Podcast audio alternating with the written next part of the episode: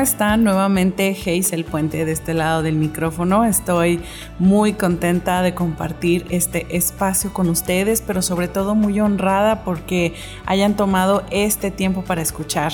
Y bueno, ¿qué les puedo decir? Como siempre, hay un mensaje que Dios ha puesto en mi corazón para compartir con ustedes. Y pues como habrán visto, ya le cambié el nombre a toda esta serie de mensajes que basados en el libro de los hechos, le llamé Fe y Comunidad es una serie que no tenía contemplada, pero creo que nació de por ahí. Entonces, bueno, eh, este es el episodio número 22 de la serie Fe y Comunidad.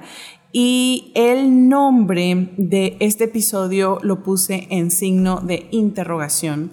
Y es así, el sufrimiento es parte de seguir a Cristo, porque creo que es algo de lo que no platicamos mucho. Pero bueno, quiero comenzar con el tema y en verdad, en verdad, en verdad espero con todo mi corazón que este mensaje hable a tu corazón. Y bueno, también les quería pedir disculpas por los perros que se vieron súper fuerte el capítulo pasado.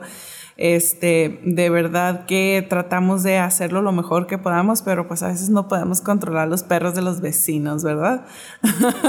pero bueno, espero que los perros no me acompañen en este episodio. Pero bueno, ahí, ayúdenme orando para que el Señor controle esos perros y no estén ladrando. pero bueno, muchas gracias por, por seguir escuchando y por su paciencia. Pero bueno, vamos a, a entrar al mensaje del día de hoy. El mensaje del día de hoy lo quiero comenzar leyendo Gálatas 2.20, que es un, un, versículo muy citado por muchos de nosotros y dice así, mi, mi antiguo yo ha sido crucificado con Cristo, ya no vivo yo, sino que Cristo vive en mí. Así que vivo en este cuerpo terrenal confiando en el Hijo de Dios, quien me amó y se entregó a sí mismo por mí. Fíjense que el pasado enero este, tuve el honor de ser parte de un congreso de pastores que se organiza en la iglesia a la que yo asisto. Y vienen pastores de muchas partes de, de México, de todo México, de diferentes estados. Y también eh, hay oportunidad de que vengan pastores de otras partes del mundo. Todos estos pastores son parte de la red de Amistad de Monterrey. Y dentro del Congreso pues vienen con sus discípulos, con sus Timoteos y hay secciones que son específicamente para pastores. Y bueno, pues por pura gracia de Dios el Señor me ha dado el privilegio junto con mi esposo de poder ser parte de estas comidas y de estas cenas que se comparten nada más con los pastores principales de todas estas iglesias. Y pues hubo una cena en específico que tocó mi corazón.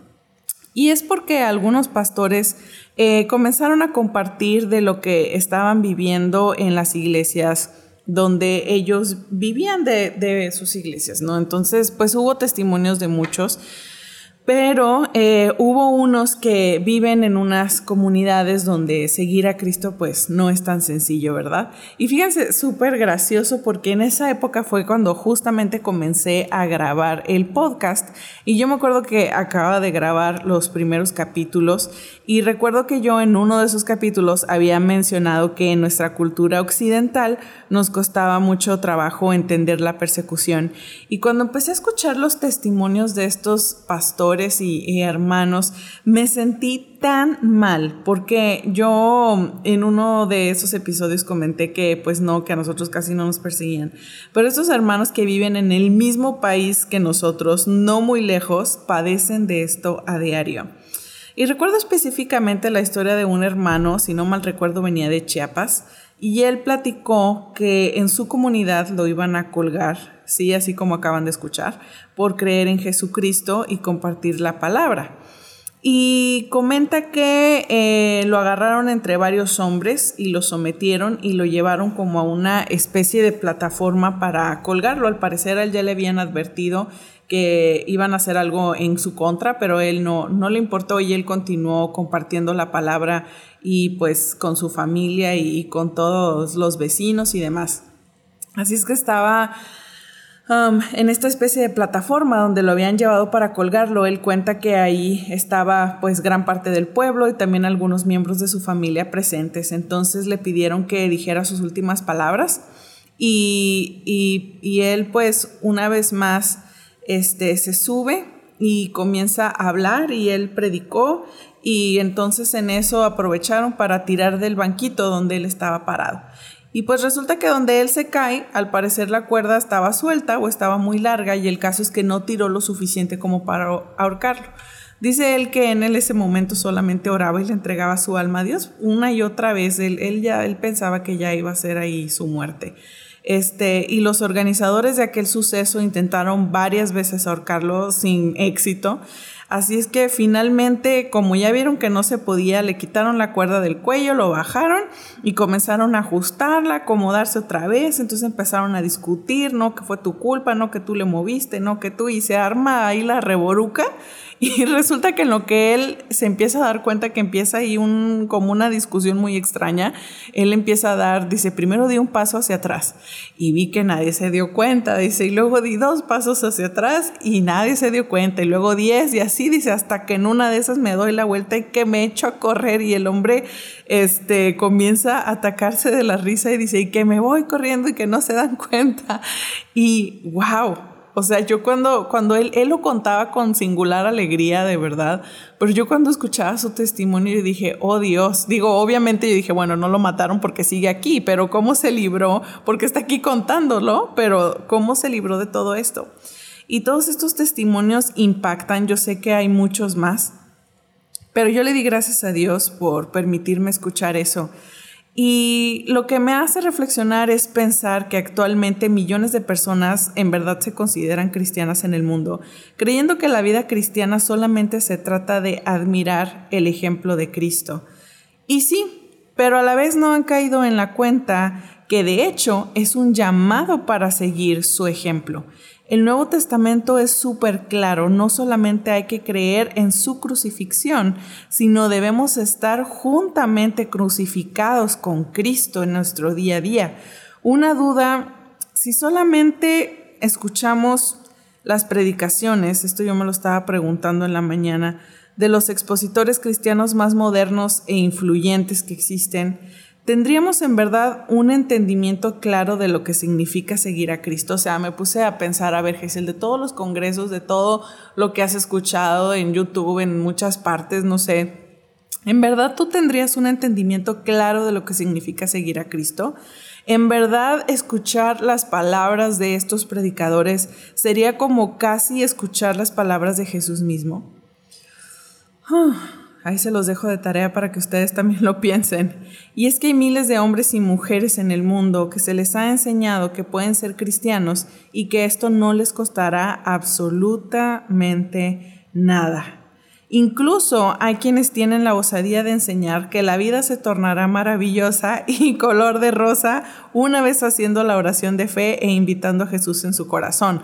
Ahora, yo no quiero dejar de un lado las bendiciones de parte de Dios, no quiero dejar de un lado el gozo de su salvación para nada, no lo estoy menospreciando, pero Jesús enseñó en muchas partes del Nuevo Testamento completamente lo opuesto y podemos entender por qué razón entonces tuvo tan pocos discípulos.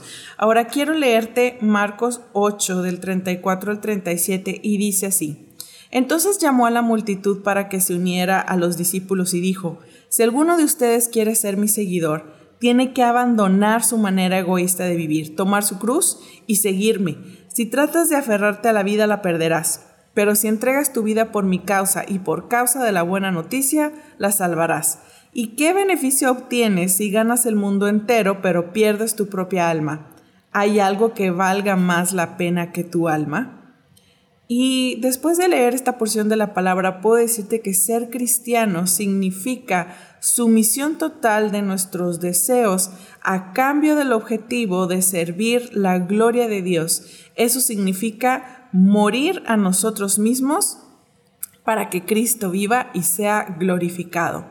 Rara vez se habla del sufrimiento en la iglesia, aunque el Nuevo Testamento expresa constantemente cómo los seguidores de Jesús sufriremos y seremos perseguidos y odiados por su causa.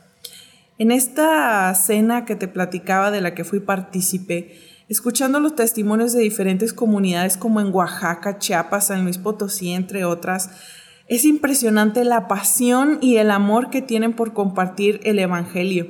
Y aunque pareciera que su conversión es un contrato para renunciar a sus propiedades, a su familia y muy probablemente ir a la cárcel, ellos cuentan todos estos testimonios con singular alegría, como les decía, entre carcajadas, entre alegría.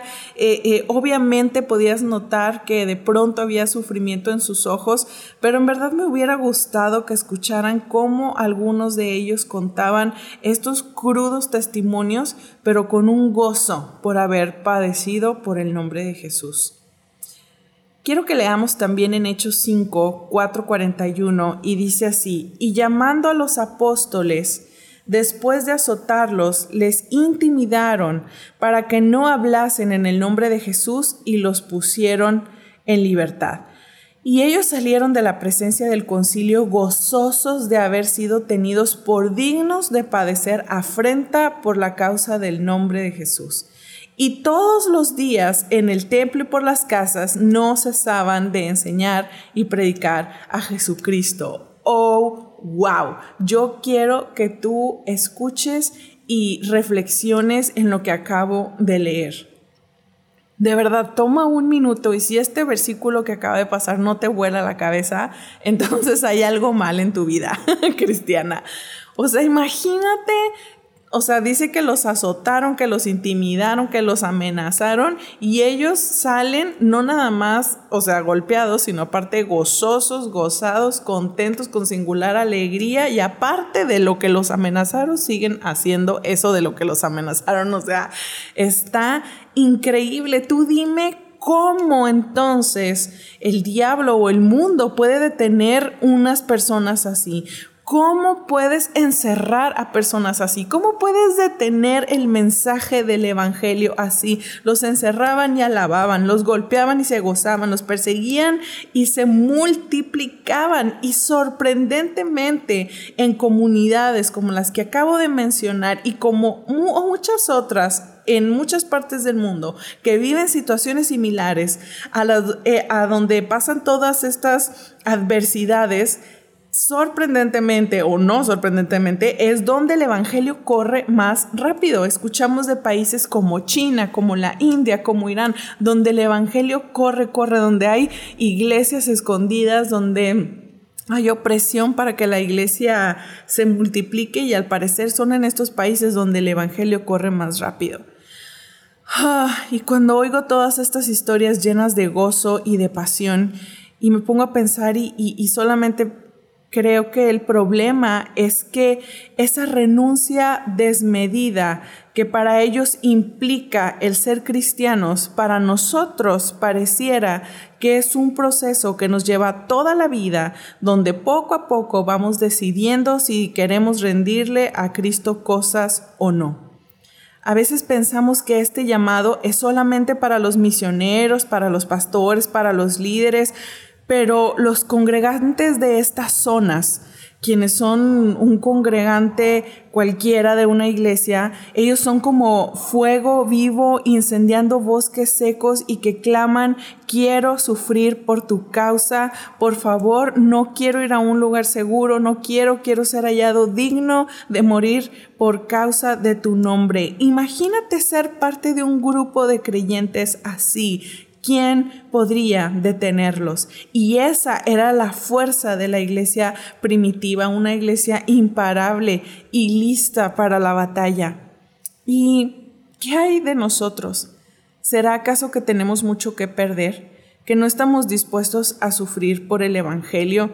tenemos miedo de perder nuestra reputación, que en el trabajo piensen o se rían de nosotros, que crean que somos religiosos o, qué pasa? ¿Qué es lo que nos detiene? Y te hago esa pregunta a ti el día de hoy. ¿Qué es lo que te detiene para predicar el Evangelio con fe? ¿Qué es lo que te detiene a comprometerte al estudio formal de la palabra? ¿Qué es lo que te detiene a buscar a Jesús apasionadamente en oración? ¿Qué es lo que nos detiene? ¿Por qué no estamos dispuestos a sufrir por el Evangelio? Pareciera que en lugar de abrazar la persecución que viene por ir en contra del mundo, hemos elegido abrazar el mundo para tratar de convencerlo que nos tolere. Y quiero ya para terminar recordar las palabras de Jesús en Juan 15 del 18 al 20, lo voy a leer en Reina Valera contemporánea. Y dice así, si el mundo los aborrece, sepan que a mí me han aborrecido antes que a ustedes. Si ustedes fueran del mundo, el mundo amaría lo suyo. Pero el mundo los aborrece porque ustedes no son del mundo, aun cuando yo los elegí del mundo. Acuérdense de la palabra que les he dicho, el siervo no es mayor que su Señor. Si a mí me han perseguido, también a ustedes los perseguirán. Si han obedecido mi palabra, también obedecerán la de ustedes. Y nada más para antes de terminar, quiero mencionar algo. No estamos buscando el sufrimiento solo por sufrir. Tampoco se trata de ir a azotarnos y cosas así, no para nada. Esto no va por ahí para nada. Buscamos a Jesús y el sufrimiento siempre lo acompaña, porque nuestra motivación es el amor por Él y buscar glorificarlo. Entonces, esto es muy importante tenerlo en cuenta. Por último, nada más quiero como unificar el tema pensando en cuáles eran las características que tenían los cristianos de la iglesia del libro de los hechos, la iglesia primitiva, y, qué eran estas eh, características que también tenían estos pastores de estas comunidades que hacían a la iglesia tan poderosa e implacable. Y por lo que veo es que tenían un profundo eh, compromiso con la oración, un compromiso profundo con la palabra, compartían el Evangelio de manera desmedida, veían milagros y señales con regularidad y el poder del Espíritu Santo acompañándolos, por lo cual vivían expectantes y tenían muchos deseos de ir a la iglesia, de reunirse con sus hermanos en la fe. Y por último, ellos abrazaron el sufrimiento por la gloria de Cristo. Creo que con este episodio tenemos mucho que meditar, creo que tenemos mucho que orar, creo que tenemos mucho que entregar y creo que si nuestra familia está muy cómoda en estos momentos, si nosotros tenemos comida, si tenemos techos, si tenemos a Cristo en nuestro corazón, que es lo más importante, es, es, es, mi oración que el Señor comience a mover tu corazón para que en la primera oportunidad que tengas de salir después de esta cuarentena no sea para correr a Cancún o a Disney, que digo, no tengo nada en contra de esos lugares, pero que también puedas apartar un tiempo para ir con tu iglesia a un viaje misionero y que tú permitas comprometerte a la oración, comprometerte a la palabra, comprometerte a comunión con el Espíritu Santo para que en estos viajes, no sé si a ustedes les ha pasado, pero a mí sí, pero en estos viajes misioneros eh, siempre pasa algo especial, hay algo especial en ellos. Ahora que no nada más tu vida espiritual en fuego, nada más sea en los viajes misioneros, ¿verdad? Vamos a orar para que nuestro fuego sea avivado y que podamos vivir en nuestro día a día haciendo todas estas cosas, discipulando, orando y demás. Pero bueno. Eso es todo lo que tengo por el día de hoy.